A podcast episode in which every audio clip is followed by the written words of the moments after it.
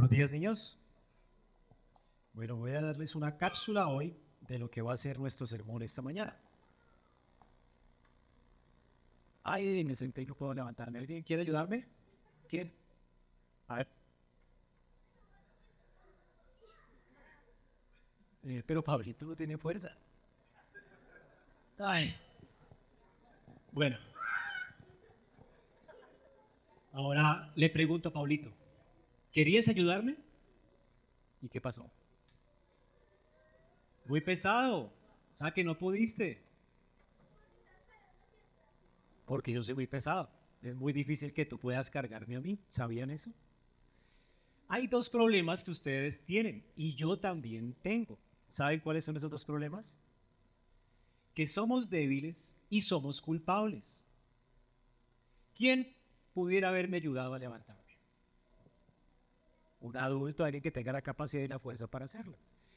El problema que tenemos nosotros con nuestra debilidad y nuestra culpa es tan terrible que ninguna persona puede, ayudarnos. No hay ningún hombre que pueda ayudarnos a nosotros. Por más buenos que sean sus papás, sus papás no pueden perdonar los pecados de ustedes y la deuda que le deben ustedes a Dios. ¿Saben cuál es la paga del pecado? Y por más que sus papás los amen, si sus papás murieran por ustedes para que ustedes no murieran, no pueden hacerlo porque también son pecadores. ¿Verdad? Dios tiene que condenarnos a todos nosotros, aún a sus papás. Así que por más amor y por más deseos que tengamos de ayudar a alguien, no podemos hacerlo. ¿Saben quién sí es el único que puede ayudarnos? Dios y Jesús que es Dios.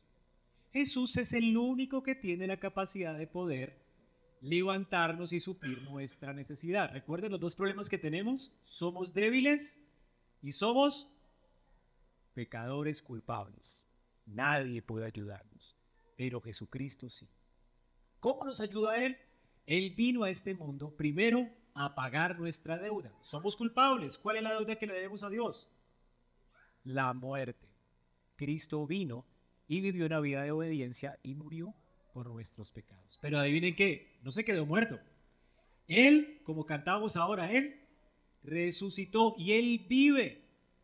Y porque Él vive no temeremos el mañana, no, no, tememos a morir. ¿Saben por qué? Porque Él no solamente es poderoso para salvarnos de la ira de Dios que merecíamos muriendo por nosotros, sino que también Él es poderoso para sostenernos cada día de nuestras vidas. Ustedes normalmente pecan contra Dios, pero con Jesucristo no tienen que temer al pecado porque Él ya pagó por el pecado. Y ustedes no pueden por ustedes mismos dejar de pecar. Han intentado hacerlo, es difícil, ¿verdad?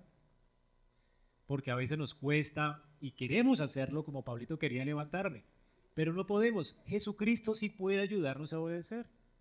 Él es el único que puede rescatarnos de nuestra necesidad. Dios nos dio a Jesucristo como un sacerdote que es perfectamente adecuado a nuestra necesidad. Él quita nuestra culpa y Él nos ayuda en nuestra debilidad. Nos ayuda de tal manera que un día nos va a dar vida eterna y nos va a resucitar como Él está resucitado. Y un día vamos a estar en la casa de Dios por la eternidad. ¿Y saben por qué? Porque Él vive. Él vino, llevó nuestra debilidad, murió la muerte que merecíamos y resucitó y venció la muerte. Él es el único que puede ayudarnos. No hay otro que pueda ayudarnos. Así que mientras están en sus asientos van a meditar en el sermón de hoy, que tiene que ver como cómo Cristo nos ayuda y es propicio a nuestra debilidad y a nuestra deuda. Usted es débil y culpable, pero Cristo paga nuestra deuda y también nos ayuda en nuestra debilidad hasta que estemos con Dios en gloria. Así que, porque Él vive, ustedes nunca tienen por qué temer.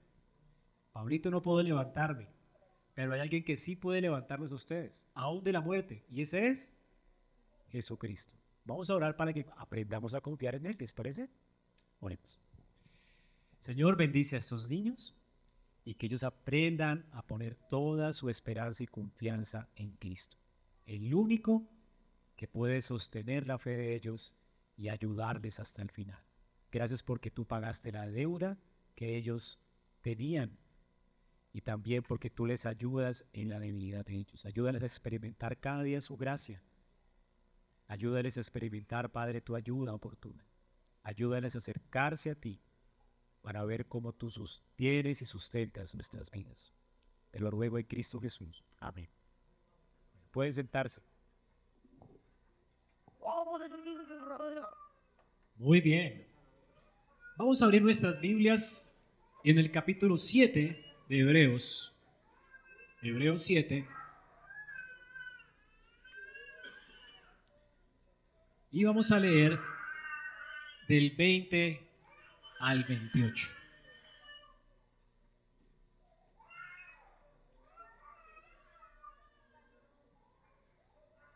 Hebreos 7, del 20 al 28. ¿Lo tienen?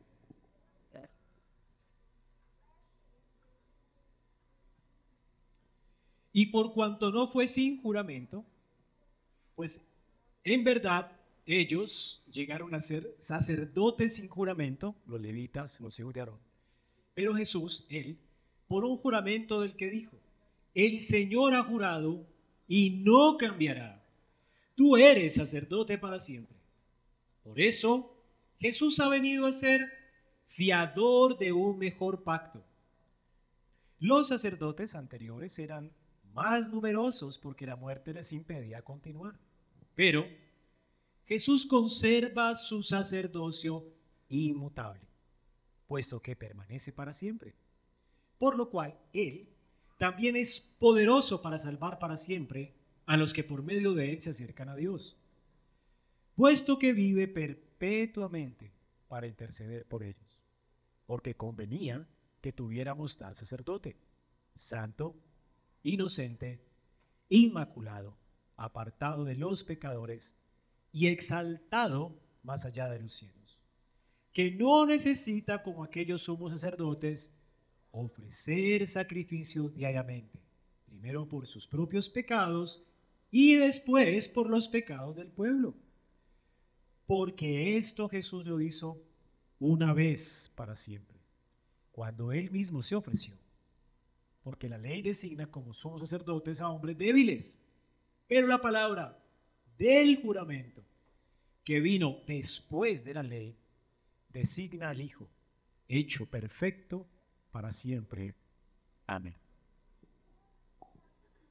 Esta mañana vamos a ver, mis hermanos, allí en la palabra de Dios, un pasaje que nos ofrece consuelo y dirección a todos los que estamos enfrentando hoy desafíos en nuestra fe. ¿Quién no enfrenta desafíos en su fe? Nuestra fe a veces se tambalea. Y la fe de estas personas que estaban oyendo de primera mano la carta de los hebreos sí que estaba tambaleando. Es importante saber esto porque la carta a los hebreos está dirigida a una iglesia que en su mayoría era judía. Una iglesia que estaba experimentando persecuciones en ese tiempo a causa de su fe. Eran tal sus persecuciones que ellos estarían preguntando, ¿valdrá la pena seguir sirviendo al Señor? ¿Valdrá la pena seguir siendo cristianos en medio de este mundo? Era difícil. Muchos de ellos habían perdido todo lo que tenían a causa de su fe. Los habían despojado de sus bienes, como leeremos más adelante. Algunos habían muerto a causa de su fe habían sufrido pérdidas en esa iglesia de personas que por no negar a Cristo habían muerto. Muchos estaban pues siendo tentados a regresar al judaísmo. Allí no había persecución, no había problemas, y de hecho la persecución se iba a intensificar más para el año 70. Hermanos, ¿vale la pena continuar? A veces nos encontramos así. Bueno, esta carta la escribió el autor de Hebreos, que no sabemos quién fue, para persuadir a esta iglesia a permanecer fieles a Cristo. Y les presenta una verdad inquebrantable que tiene que ver con que su única esperanza, la única esperanza de los creyentes solamente está en Jesucristo. Hermanos, solo en Cristo hay esperanza de salvación. No hay otro camino que podamos escoger. Los apóstoles cuando Jesús les dijo, ¿se quieren ir ustedes como todo el mundo se está yendo? Él les dijo, ellos dijeron, ¿a dónde iremos si solo tú tienes palabras de vida eterna? Ellos reconocieron esto. No hay salvación sino solamente en Jesucristo. No hay más caminos que nos puedan llevar a Dios. No hay forma de salvación sino por medio de Jesucristo. Y es de esto de lo que el autor de Hebreos ahora nos quiere recordar cómo abandonar a Cristo significa abandonar toda esperanza de salvación para nosotros. No hay esperanza fuera de Él. Y por esa razón, el autor exalta a Cristo por encima de todo, de todos los que le precedieron a Él como profetas, reyes o sacerdotes. Él es superior a Moisés, Él es superior a Josué, Él es superior a Aarón y a todo el orden sacerdotal porque Él viene de un orden sacerdotal superior al de al orden sacerdotal de Melquisedec, a quien Abraham reconoció como sacerdote. Y esto Abraham lo hizo antes de que viniese la ley sacerdotal. Lo que significa es que Dios ordenó un sacerdocio diferente al de Leví, del cual viene Jesucristo, nuestro Señor. Jesucristo viene de esa línea sacerdotal, que nunca expiró, que vino o que estaba antes de que viniese el sacerdocio levítico y un sacerdocio que Abraham reconoció en su tiempo. El Salmo 114, que es el salmo que está exponiendo el autor de Hebreos, nos dice que Jesucristo vino del orden sacerdotal de Melquisedec. Los judíos no pueden poner su esperanza en el orden levítico. No hay nada allí que pueda ayudar a un judío. La esperanza de ellos solamente puede estar en Cristo. ¿Por qué regresar de nuevo al templo y a sus costumbres judías? Hermano, gracias al sacrificio de Cristo en la cruz del Calvario, solamente por Él nosotros hemos sido reconciliados con Dios por medio de la fe. Podemos disfrutar de acceso constante al Padre por su sacrificio en la cruz. Por Él somos considerados miembros de la familia de Dios. ¿No es esperanzador esto? Ahora, como conclusión de su argumento, el autor de los Hebreos nos va a recordar nuestra privilegiada posición en Cristo. ¿Cuál es esta privilegiada posición? Hoy, en Cristo, nosotros somos participantes de un mejor pacto. Y ese es el título de nuestro sermón. Partícipes de un mejor pacto. Y es lo que va a demostrar el autor de Hebreos. Del versículo 20 al 28, Él nos va a demostrar cómo nuestra unión con Cristo, nuestra relación con Cristo, supera con creces la relación que tenían los judíos con la tribu de Judá.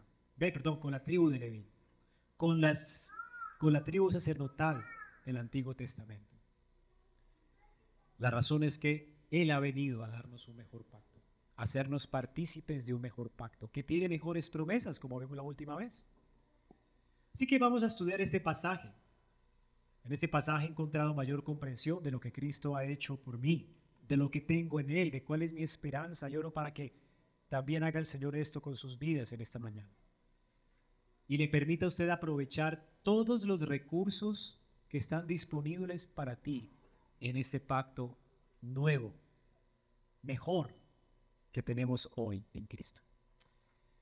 Así que ya que leímos la palabra de Dios, vamos a mirar cómo hay tres cosas, tres argumentos que nos presenta el autor para convencerte a ti y a mí y a estos que estaban queriendo abandonar la fe de cómo en Cristo tenemos un mejor pacto. No vale la pena abandonarlo.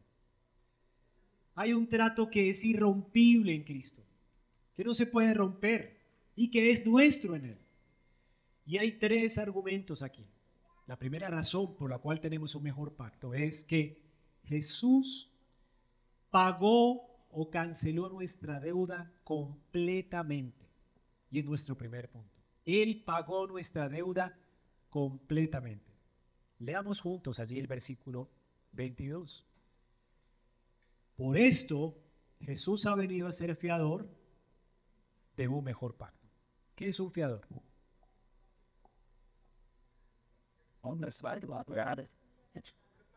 Bueno, nosotros estábamos vaciados. No teníamos con qué pagar. Tenemos un fiador y por eso tenemos un mejor pacto. Ese es el primer punto de nuestro sermón esta mañana. Y la razón es que Jesús pagó completamente nuestra deuda. No hay algo que pudiéramos nosotros añadir a su pago. ¿Y cuál es la garantía? ¿Cómo sabe el hombre, cómo puede saber usted que Jesús pagó toda su deuda? Usted peca. Normalmente nos levantamos cada mañana y tenemos conflictos con nuestro corazón y tropezamos, caemos muchas veces, fracasamos en nuestros intentos de glorificar a Dios. Ahora, ¿cuál es la garantía de que usted realmente es perdonado por Dios, amado por Él? Y que usted no le debe nada a Dios, porque la paga del pecado, ¿qué es? Si usted peca hoy, usted debería morir ya, ¿o no? Y la muerte eterna. Ahora, ¿cuál es la garantía de que usted no va a morir eternamente? De que la ira de Dios no va a ser sobre usted. La garantía es que usted tiene un fiador al cual Dios le juró que sería ese fiador, es decir, ese sacerdote mediador eterno o para siempre. Es decir, la garantía no es solamente que usted tiene un fiador, sino que a ese fiador Dios le hizo un juramento. Noten lo que dice el texto. Dios juró. El versículo 20 habla del juramento. Cuando Jesús fue ordenado al ministerio sacerdotal por Dios, antes de que esto ocurriera, el Padre le hizo a él un juramento. Este juramento está escrito en el Salmo 110.4. O que el salmista oyó una conversación entre el Padre y el Hijo y la oyó no porque el hijo necesitara que el padre le jurara algo. Porque el padre tiene de confianza y el hijo siempre confiará en el padre. El hijo sabe que el padre nunca va a fracasar. La razón por la cual Dios le permite al salmista escuchar esta conversación entre el padre y el hijo, la razón eres tú. Eres tú y tu fracaso. Somos tan fracasados en nuestro intento de cumplir nuestras promesas y nuestros tratos que no confiamos en nosotros mismos ni en nuestra sombra. Cada vez que hacemos un trato siempre sospechamos que nos van a tumbar o no.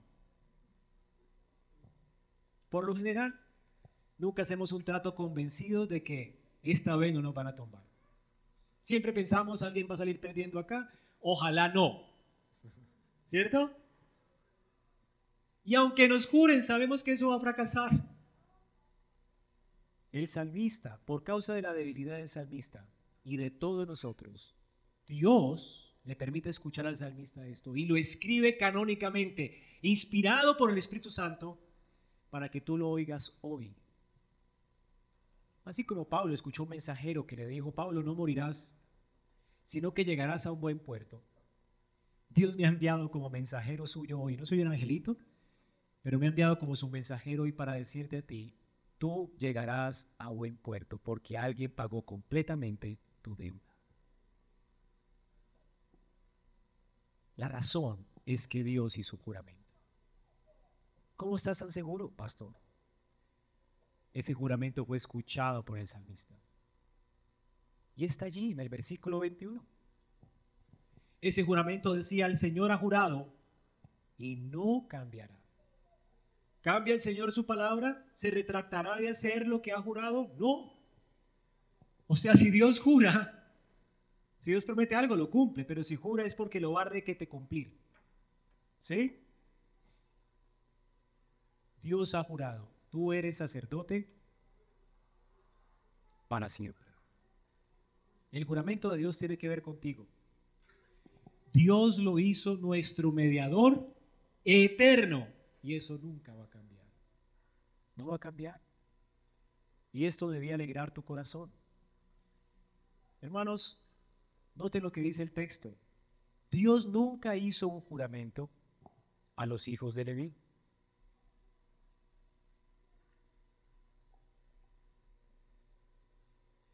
¿Alguna vez escucharon en la ley, o han leído ustedes en la ley, que Dios haya hecho un juramento a los levitas?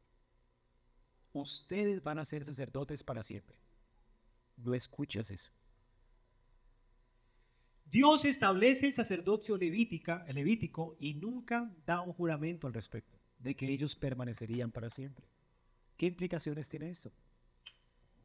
Que ellos eran un sacerdocio temporal, no son un sacerdocio eterno. Dios nunca quiso que los judíos pusieran su esperanza en Aarón, ni tampoco en sus hijos. Ahora, para muestra de un botón, en la escritura, note lo que dice números 20, del 23 al 28. Abran sus Biblias.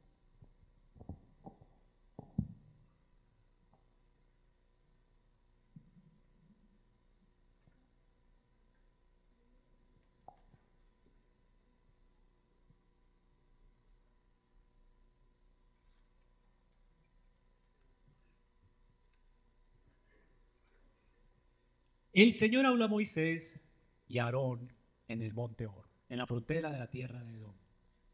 Y le dijo, Aarón será reunido con el pueblo, pues no entrará a la tierra que yo he ordenado a los israelitas, que posean, porque ustedes se rebelaron contra mí en las aguas de Meriba. Toma Aarón a su hijo Eleazar y tráelos al monte Or, y quítale a Aarón sus vestidos y ponlos sobre Eleazar, su hijo. Entonces Aarón será reunido a su pueblo y morirá allí. Moisés hizo tal y como el Señor le ordenó, y subieron al monte Or ante los ojos de toda la congregación. Noten esto. Y después de que Moisés le quitó a Aarón sus vestidos y se los puso a su hijo Eleazar, Aarón murió allí mismo, murió sobre la cumbre del monte. Y Moisés y Eleazar descendieron del monte. Dios hizo de la muerte de Aarón un espectáculo público. Para que nadie piense que Aarón trascendió al cielo o que él traspasó el pelo del cielo y puede el, el israelita poner su esperanza en él. Dios dijo, yo quiero que la muerte de Aarón sea pública. Todo Israel estaba viendo. Cuando cayó fulminado Aarón, una vez que se le quitaron sus vestiduras y se las pusieron a su hijo. Ahora el judío tenía que esperar que otro sacerdote sucediera al que ya tenían antes. Ahora eso era un problema. Para un judío promedio, todos ellos tenían un pastor que era el sacerdote. ¿Tú querías que alguien te consolara?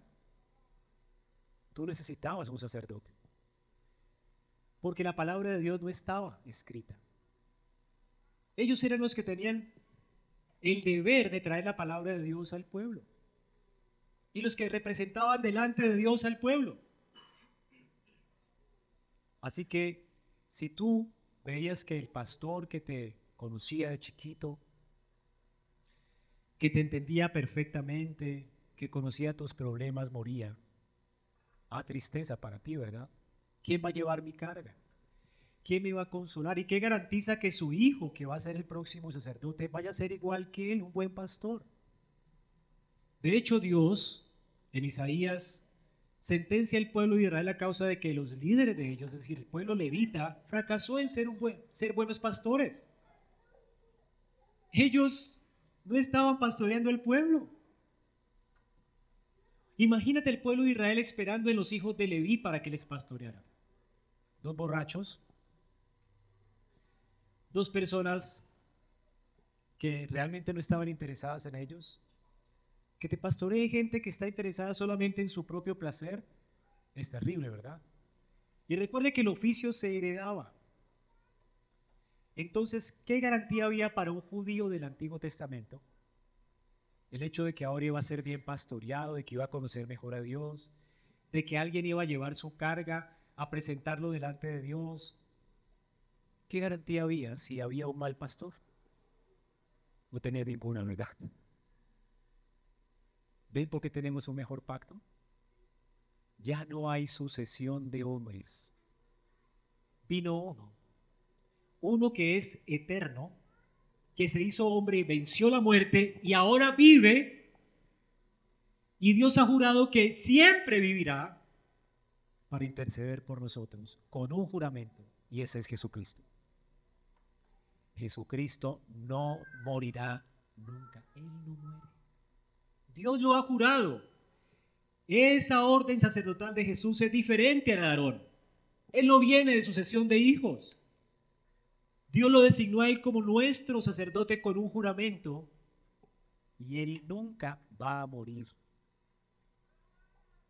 El espectáculo público de la muerte de Aarón hacía que Israel no pusiera sus ojos en ellos, sino que esperaran al sacerdote que vendría del orden de Melquisedec, al cual Dios juró que nunca moriría, que mediaría por nosotros y que pagaría el salario de nuestro pecado, muriendo en la cruz del Calvario.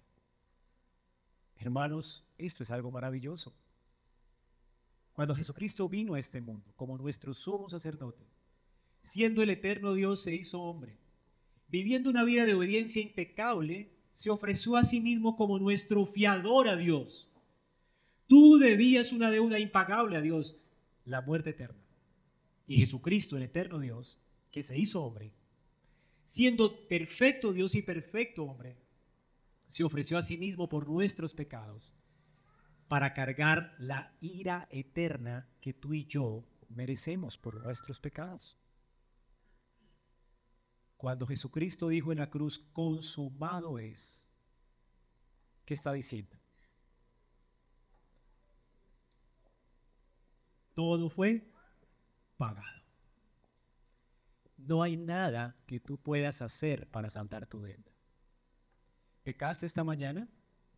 Tú piensas, voy a ir a la iglesia para poder tener una mejor relación con Dios, para que Dios me ame más, voy a hacer un sacrificio, voy a subir, bañarme con agua fría, tal vez así Dios se agrade mi sacrificio, como hacía Lutero, ¿verdad? Se ponía silicio al hambre de púas para sentir que se flagelaba a sí mismo y así Dios viera su sacrificio, entonces lo perdonará. Así llores, hermano. Ni tus lágrimas van a poder saldar lo que le debes a Dios.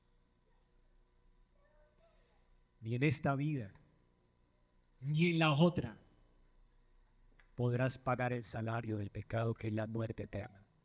Tú mereces el infierno eterno. Y Cristo lo sufrió por ti, siendo el santo. Dios lo hizo pecador es decir, lo consideró como uno de nosotros y cargó en él el castigo de nuestra maldad. Toda una eternidad de ira. Cristo la llevó sobre él en la cruz del Calvario. Fue la razón por la que Jesús en el Gexemaní dijo, Padre, si quieres pasa de mí esta copa. Era la copa de la ira de Dios que lo hizo a él llorar hasta la muerte, hasta sudar como gotas de sangre. Él tembló ante la idea de sufrir una eternidad de la ira de Dios sobre él. Todo lo que el hombre debe, Cristo lo pagó. Todo. Todos tus pecados pasados, presentes y futuros. Todo lo que pudieras haber hecho desde el peor crimen hasta el más pequeño de ellos. Él lo pagó. No sé cuán grande es tu deuda. Quizás hayas cometido un pecadillo, una mentirita como la de Adán. Hiciste algo que Dios demandó que no hicieras. O quizás hayas cometido el crimen de la historia como el apóstol Pablo que asesinó personas y las hacía, eh, ¿cómo se llama? Las hacía sufrir para que negaran la fe. No sé cuál es tu condición, pero no hay algo que Él no haya pagado, por lo cual Él no haya muerto en esa cruz. No hay deuda que Él no pueda pagar. Hay un himno que dice, ¿con qué pagaremos?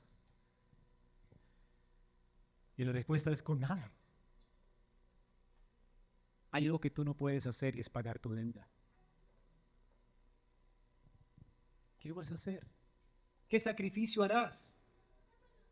¿Qué cosa recibirá Dios de tu mano para que Dios esté satisfecho contigo? Nada va a satisfacer a Dios, nada de lo que tú hagas. Ningún esfuerzo tuyo satisface a Dios. Si Dios sonríe con cualquier esfuerzo tuyo, no es por causa tuya, sino es por la justicia perfecta de Cristo. Sí que Dios se alegra cuando tú haces algo para su gloria. Y Él te va a recompensar hasta por un vaso de agua que des a alguien. Y Dios se agrada cuando tú quieres agradarlo. Pero se agrada de la forma en que yo me agrado, cuando mi hija me da algo que realmente no es tan valioso ni tan bonito, pero tiene el deseo de regalármelo porque tiene afectos por mí. Sin embargo, yo recibo sus letras incomprensibles y ella me dice, papá, aquí dice, te amo, eres el amor de mi vida. Y yo le creo, no lo entiendo, ¿verdad? Y lo guardo en mi lugar especial. Así recibe Dios y se agrada de ti. ¿Sabes por qué? No por causa tuya, sino porque te ha adoptado y te ha hecho miembro de su familia por la obra de Cristo, porque alguien saldó completamente su deuda. Jesucristo es el único hombre a quien Dios dijo, este es mi Hijo amado, en quien tengo complacencia. Dios solo se complace en una persona y ese es en su Hijo. Y si tú estás en Él, Dios se complace en ti. ¿Has pensado con tu corazón legalista? Tal vez esta mañana venías a la iglesia, ¿no? Y a veces se nos ocurren palabras como estas, pequé contra Dios. Venimos de afán, tal vez llegamos tarde, es pecado llegar tarde a la iglesia, sabían.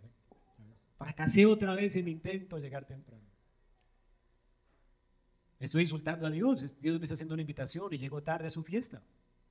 Fracasaste otra vez, tal vez. Otro fracaso más, hiciste algo, se te salió la carne esta mañana. ¿Qué pasó esta mañana? Y pensaste, eso, ¿para qué voy a la iglesia? ¿Sí ve cómo me porté? ¿Para qué? No tengo remedio. Pues precisamente venimos a la iglesia porque no tenemos remedio. Porque la única razón por la cual venimos en esta mañana a adorar a Dios y que nuestras ofrendas son aceptables delante de Él es por Cristo. Tenemos a alguien que ha pagado el salario de nuestra deuda. Y no hay condenación para el que está en Cristo. ¿Para qué vamos a la iglesia? Pues no estás agradecido con esto. Pecaste y no pagaste. Pecaste y debería la tierra tragarte. Y sin embargo no te tragó porque alguien pagó por ti. Alguien vive y está intercediendo a Dios por ti para bendecirte el día de hoy con su palabra. De manera que vivas para su gloria. Alguien vive, alguien se hizo pobre para enriquecerte a ti. Esto es lo que dice la palabra de Dios. Eso es ser fiador de un mejor pacto. Tú tienes un mejor pacto porque tienes un fiador que canceló completamente tu deuda. Tienes un mejor pacto que canceló con alguien, un fiador, porque tienes un fiador que canceló completamente tu deuda. Y lo puedes garantizar, lo puedes creer como Pablo creyó al ángel, porque no solamente Dios lo ha dicho, sino porque Él lo juró, que Cristo es sacerdote para siempre. Él no va a morir. No hay deuda que Él no pueda pagar. No hay pecado que Él no pueda perdonar. No hay pecado por el cual Él no haya muerto. Todos tus fracasos los llevó a la cruz. Toda la culpa. ¿Cómo hago yo para estar de pie en este lugar? Siendo un hombre culpable como Aarón. Hermanos, por Cristo. Tengo la libertad de hablar sin temor y sin culpa, porque Él pagó mi deuda. ¿Qué razón tengo yo de señalarles hacia mí? Si ustedes tienen un pastor que vive y no deja de interceder por ustedes nunca, hermano, yo no puedo ayudarles, como Pablito no puedo ayudarme a levantar. Yo quisiera transformar sus vidas. Yo quisiera que ustedes siguieran mi consejo, pero no puedo ni siquiera, puedo aconsejarles, pero muchas veces ni hacen lo que les aconsejo. No puedo cambiar su manera de pensar, de ver la, la vida. Como pastor soy un fracaso. Hay pastores que se frustran por su ministerio porque realmente somos un fracaso. No podemos hacer nada por la gente. No puedo ayudar a nadie. No puedo salvar a nadie. No puedo sostener a nadie. Entonces, ¿por qué trabaja como pastor? Porque confío en su palabra, por eso la predico. Ella es poderosa para sostener nuestra vida, porque es su palabra, no la mía. Por eso no cuento chistes en el púlpito. Por eso no te cuento de mi testimonio personal y te doy tips para una mejor vida. Porque no hay nadie que te pueda ayudar más que Cristo. Él es mi Salvador y también es el tuyo. Corre a Él, Él es tu pastor que vive para siempre para interceder por nosotros. Él pagó tu deuda, pero además de eso, Él nos salva plenamente. Y lo segundo que nos dice el texto. Miren conmigo el versículo 25.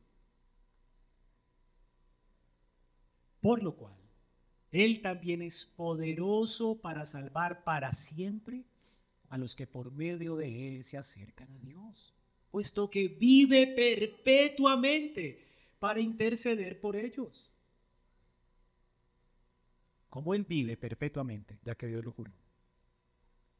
Él vive ahora para interceder por, por quiénes? Por nosotros, por su pueblo. ¿Dónde más vas a buscar ayuda en un hombre? En Leví.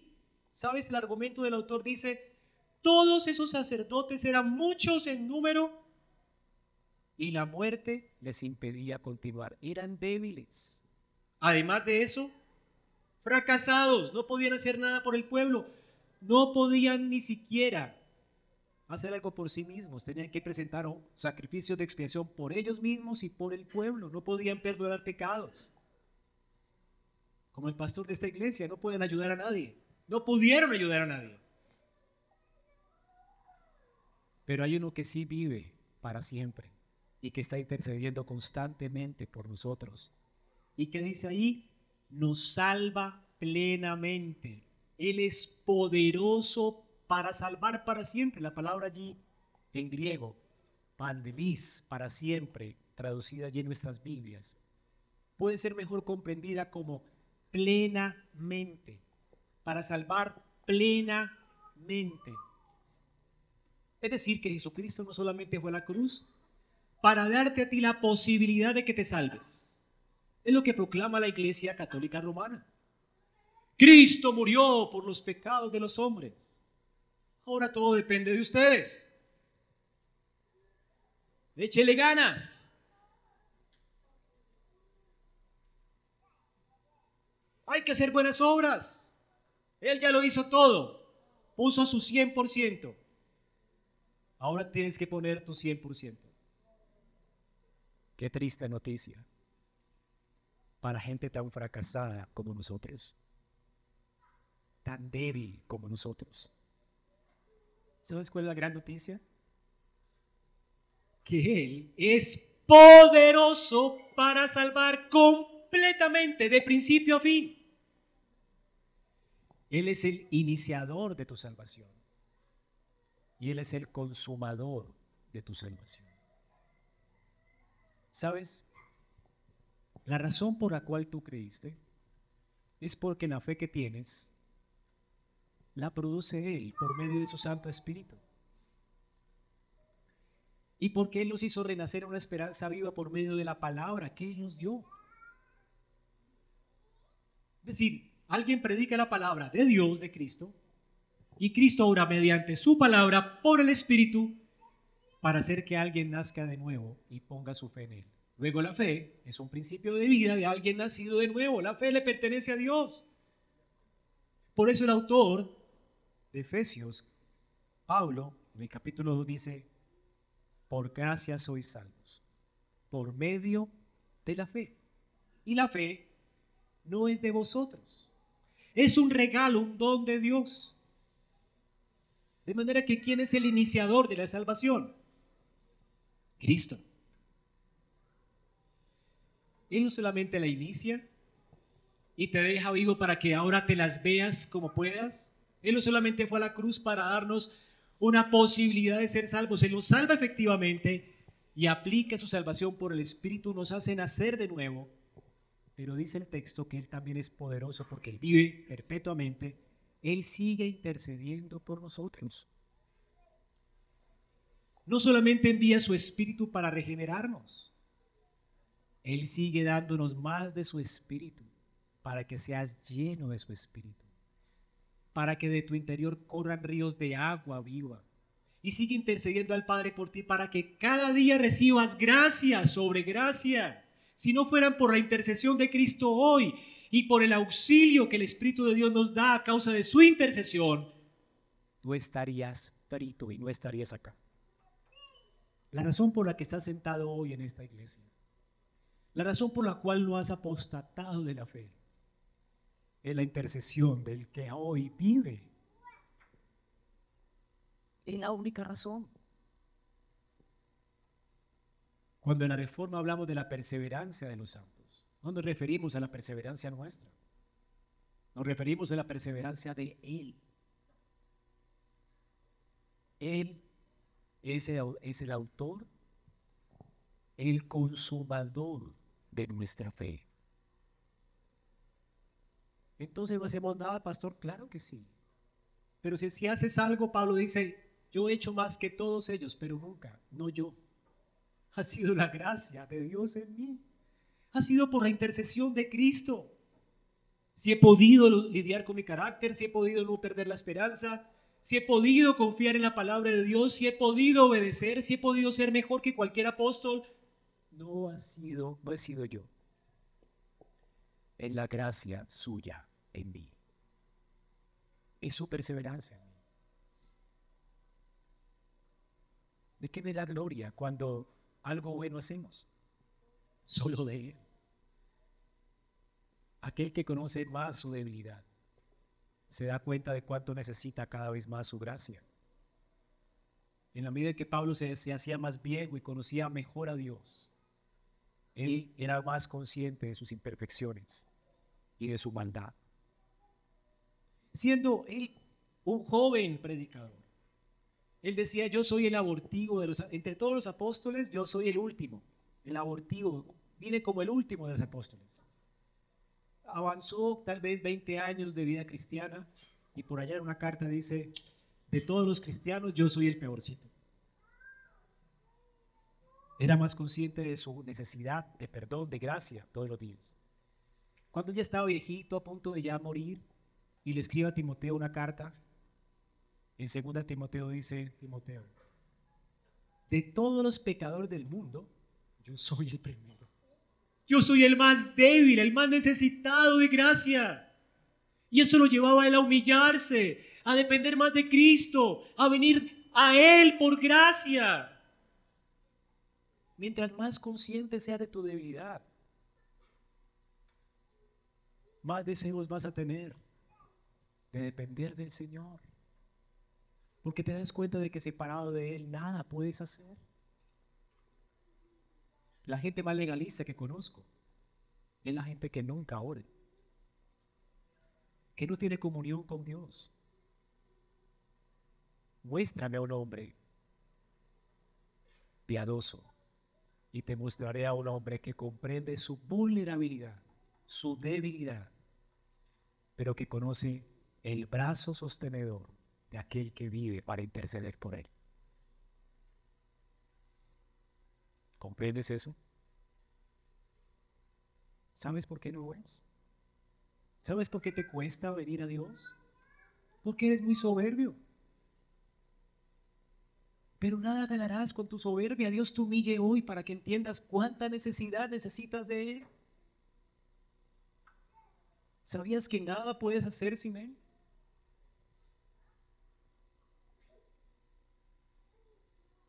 Pablo estaba convencido de esto. En Filipenses 1.6 escribió, estoy convencido precisamente, exactamente de esto, que el que comenzó en ustedes la buena obra, la perfeccionará hasta el día de Jesucristo. Él la comienza y Él la perfecciona. ¿Hasta cuándo? Hasta el día de Jesucristo. Así que Él no solamente te salva cuando te regeneró, Él no solo te está salvando ahora, Pablo está seguro de que Cristo es poderoso para salvarte también. Cuando Él venga en gloria, Él te resucitará y te llevará a Dios y vivirás eternamente. No verás la muerte segunda. Hermanos, son los tres aspectos de la salvación. ¿Sabían que la palabra salvación se usa en la Biblia de tres formas para hablar de la justificación, de la santificación y de la glorificación? Algunos se confunden con esto porque no entienden que hay tres aspectos de la salvación. Tito, capítulo 2 del 11 al 13. Búsquenlo en sus, en sus Biblias y subrayenlo y entiendan aquí los tres aspectos de la salvación, están junticos.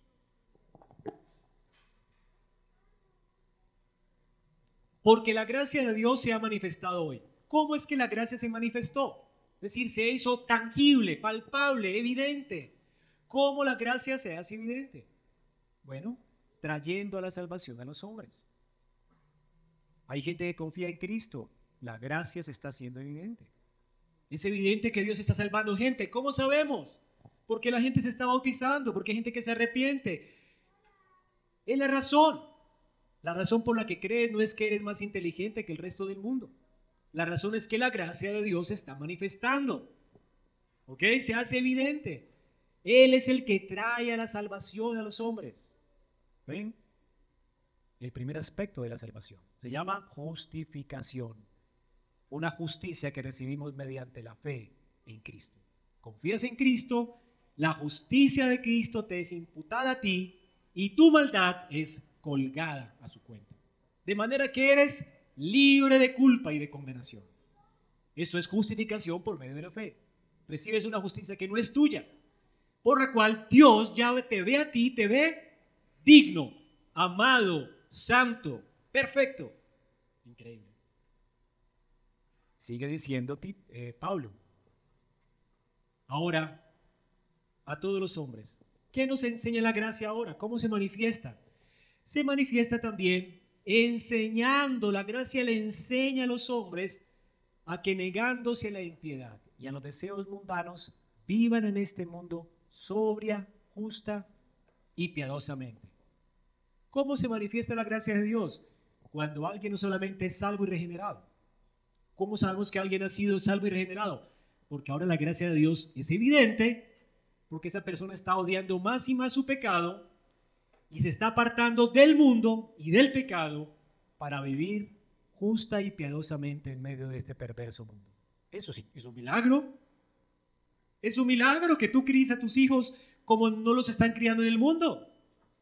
Es un milagro que tú todavía guardes su pacto matrimonial y que pienses no abandonar a tu esposa nunca. Es un milagro que no maltrates a tu esposa.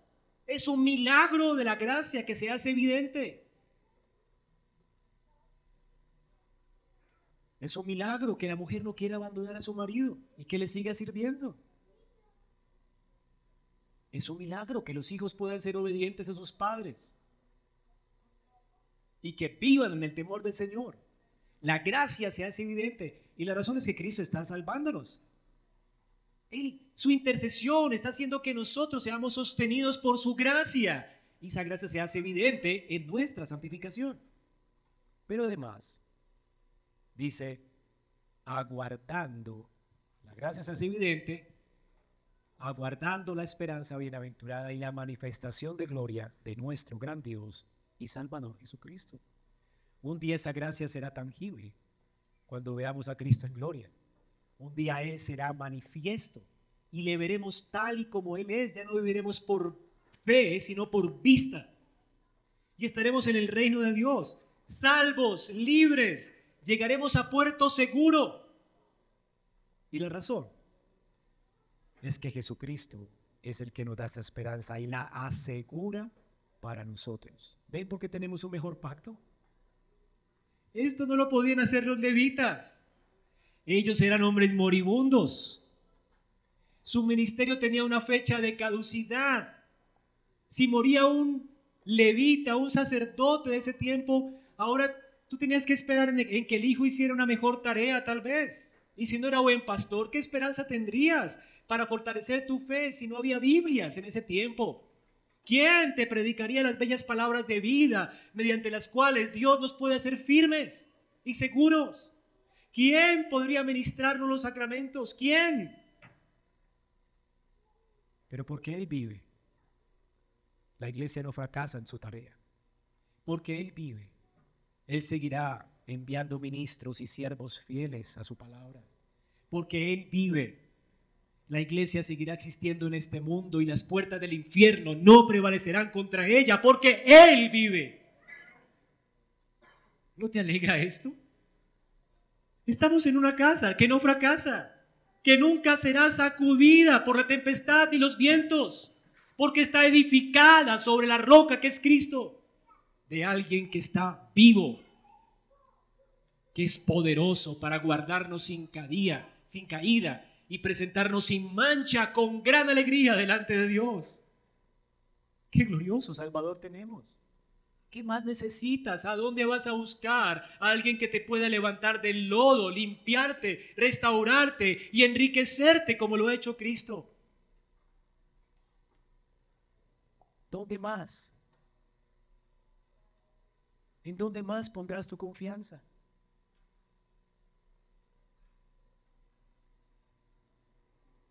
Juan 14, 19, el Señor le dijo a sus discípulos, un poco más de tiempo y el mundo no me verá.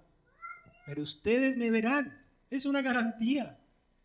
Eso es seguro. ¿Y cuál es la razón, Jesús? ¿Cómo sabemos que, que te veremos? Pues porque yo vivo. Porque yo vivo.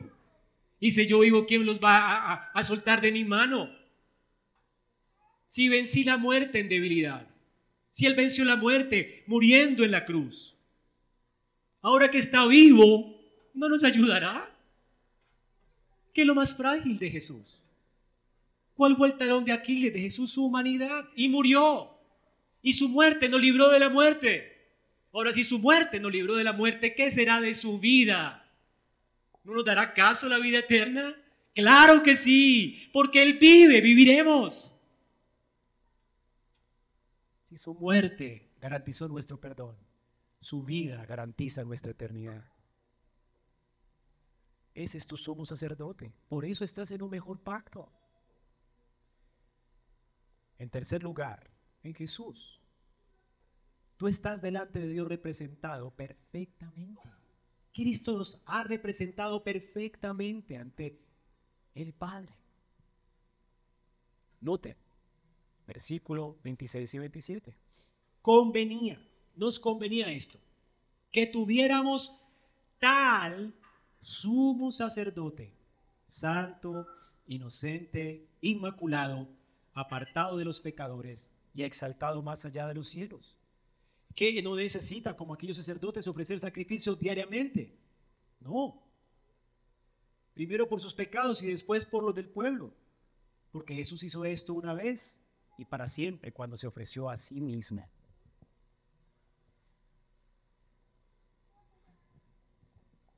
Hermanos, nos convenía, dice aquí la escritura, nos convenía, tiene que ver como que era perfectamente adecuado a nuestra necesidad. El ministerio de Jesucristo. Es exactamente lo que tú necesitas. Él es el único que puede ayudarte en tu debilidad y el único que puede pagar tu deuda. Lo que le dije a los niños, ¿se acuerdan? Somos culpables y somos débiles. Él es perfecto para solucionar este problema. ¿Te has dado cuenta de que eres débil? ¿Te ha acusado tu conciencia de que realmente eres culpable? Y si eres culpable y eres débil, ¿dónde vas a buscar refugio? huirás de ese pensamiento cuando es una realidad, eres débil y culpable. Un día tu vida va a estar delante del tribunal de Dios y el juez justo de toda la tierra va a tener que denunciarte y decretar su sentencia sobre ti. ¿Qué vas a hacer si eres culpable? y además débil. ¿Cuándo saldrás del infierno? Si no tienes con qué pagar.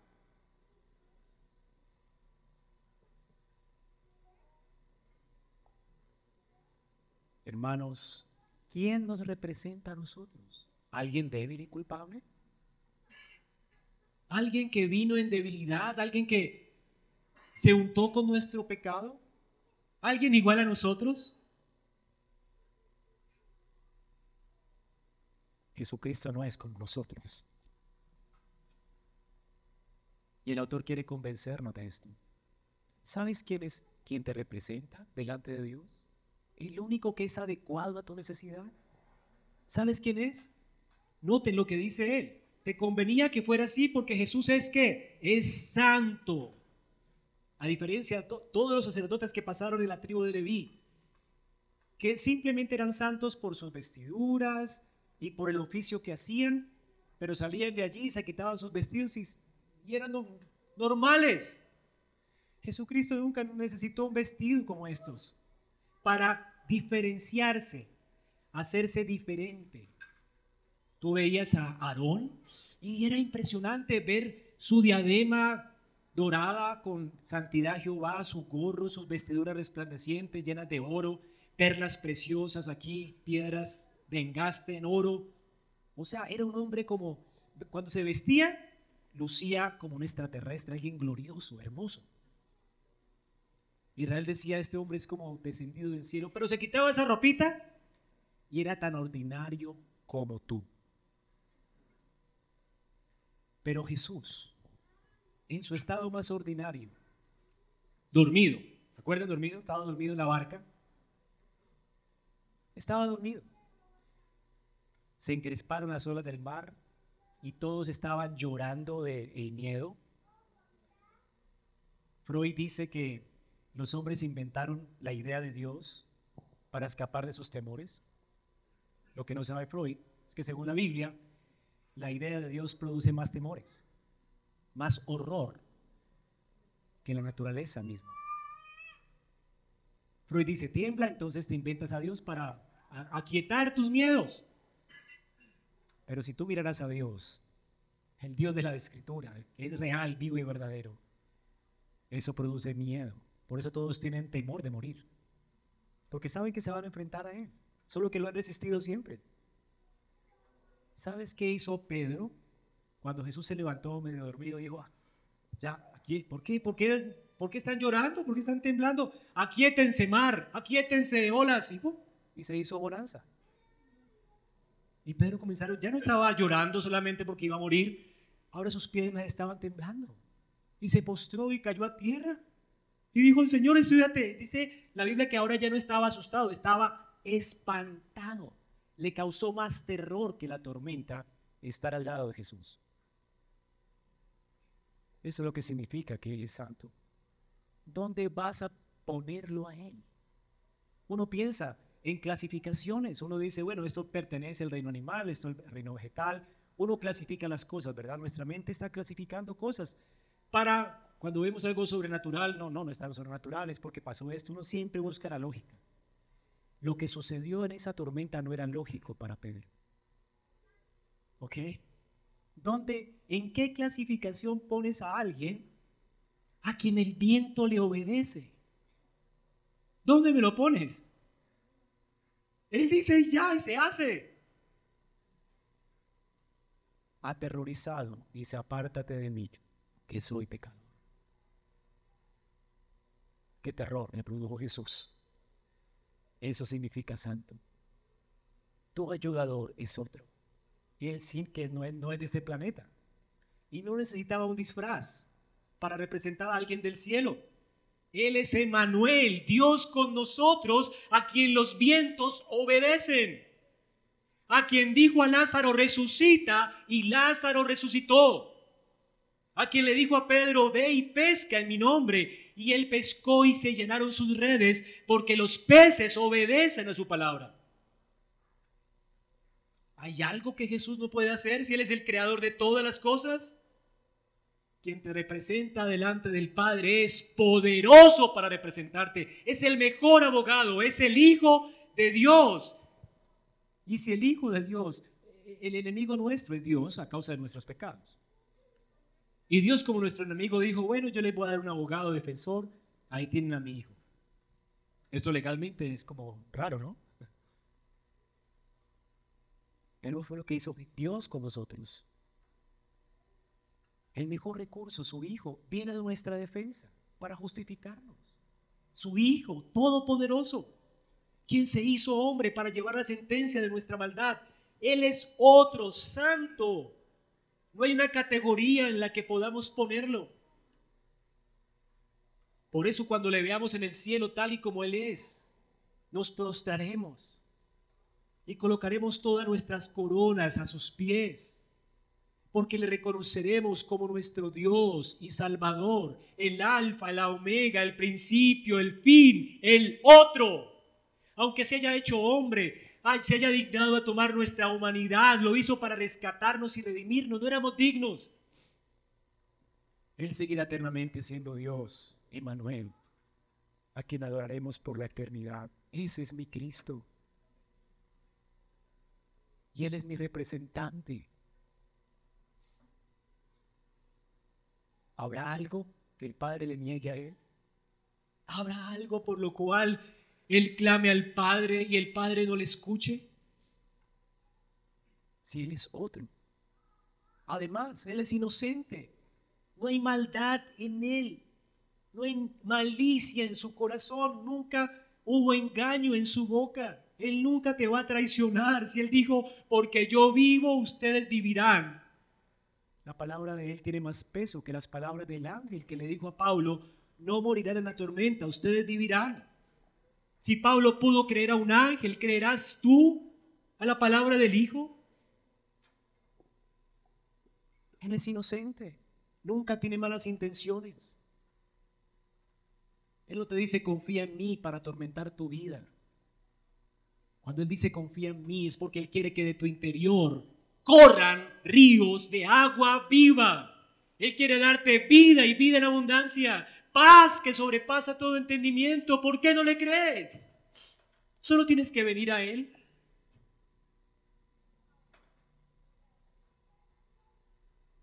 Él es el Hijo, inocente, no hay malicia en Él. Nunca te va a engañar. ¿No nos conviene? este somos sacerdote. Tú sospechas de todo el mundo, nunca podrás sospechar de él, él es inocente. En inocencia fue como cordero al matadero, enmudeció y no abrió su boca por amor a nosotros. Además es inmaculado. ¿Sabes qué es inmaculado? Sin mancha. Ahora eso es increíble. Imagina por un momento que estás en una construcción y que todos los obreros están con su verol, echando cemento, embarrándose, todos están, como sucios, ¿verdad? Y entra alguien vestido de blanco, resplandeciente, pantalón blanco. Ahí, todos, ¿a dónde vas? No, vengo a trabajar hoy. ¿Cómo está, muchacho? Puedo ayudarles. ¿Y todos qué van a hacer? Se van a burlar de él, te vas a ensuciar, estás loco. Cámbiate la ropa, no, tranquilo, yo les voy a ayudar. Y resulta que él trabaja como ninguno, de hecho, termina más antes de tiempo y cuando acaba su trabajo, sus manos están limpias, sus vestidos impecables. Antes se burlaban de él, ahora ¿qué vas a hacer? Oye, esto es extraño, es raro, ¿verdad? Hay cierta florecita blanca que algún día leí que nace en las minas de carbón. Y aunque el carbón le caiga, respira el carbón. Permanece inmaculada la florecita. Ese es Jesucristo. Vino a este mundo manchado por el pecado. Se asoció con nosotros, trabajó en medio de nosotros como carpintero. Vivió en medio de pecadores, lo escupieron. Como para que él renegara de la vida, pues, y dijera estos malditos, ¿qué les pasa? Y se defendiera. Nunca nunca profirió palabra de maldición contra nadie. Siempre respondió con acciones de gracias. Nunca pecó con su boca ni con su mente. Tú sabes, ¿no? En la psicología dice, el hombre nace bueno y la sociedad lo corrompe. Jesús vino bueno y nadie lo corrompió. De hecho, la psicología dice esto, pero la realidad es que nacemos malos y perversos y por eso corrompemos la sociedad. Esta ciudad se corrompe por ti, no por el, mundo. La corrupción está en el corazón tuyo. Jesús dijo de del corazón del hombre salen los malos deseos, la avaricia, toda la porquería del mundo sale de tu corazoncito, tan bueno, ¿verdad? Pero nunca, Jesús nunca se contaminó con el pecado porque su corazón era inmáculo, sin mancha. Él es el segundo Adán, que puede representarnos perfectamente delante de Dios. Hermanos, además, Él fue más exaltado de los cielos. La tumba no lo pudo retener porque Él no le debía a la ley nada. ¿Por qué Aarón no se levantó de la muerte? Porque tenía deudas con Dios. ¿Por qué Cristo se levantó de la muerte? Porque no tenía deudas. Murió, pero no tenía deudas. Aarón tenía deudas y murió para no, levantarse. Él se levantará igual que nosotros en la resurrección por la fe en aquel que habría de venir. Porque tanto Aarón, sus hijos y nosotros necesitamos solamente a Cristo. Él es el único que venció la muerte con poder. Y Él es el único que puede representarnos delante de Dios el Padre. Y ahora fue exaltado más allá de los cielos y ahora está en gloria y la muerte no lo pudo retener. Por eso dice nuestro texto que Él vive para siempre. Y entonces, si Él vive para siempre y Él es sin mácula, perfecto, sin mancha. Ya ascendió a los cielos y está sentado en gloria y apartado de los hombres. Tú tienes el mejor representante delante de Dios. Él es el segundo Adán. Nunca ningún sacerdote ascendió al cielo. Nunca.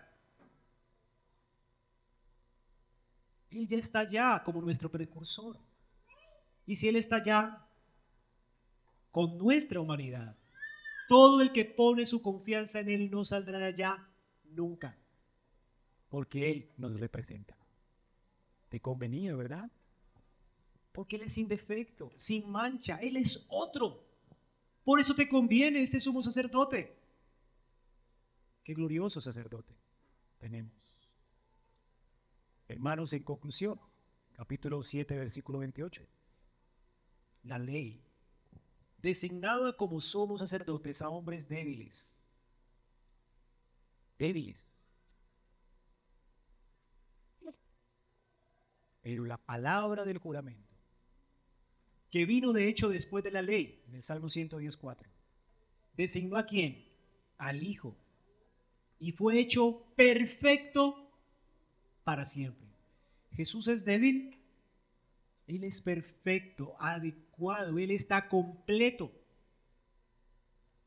El sacerdocio lo señalaba a él, los corderitos perfectos para poder hacer expiación por los pecados de Israel lo señalaban a él. Él es la ofrenda perfecta por el pecado.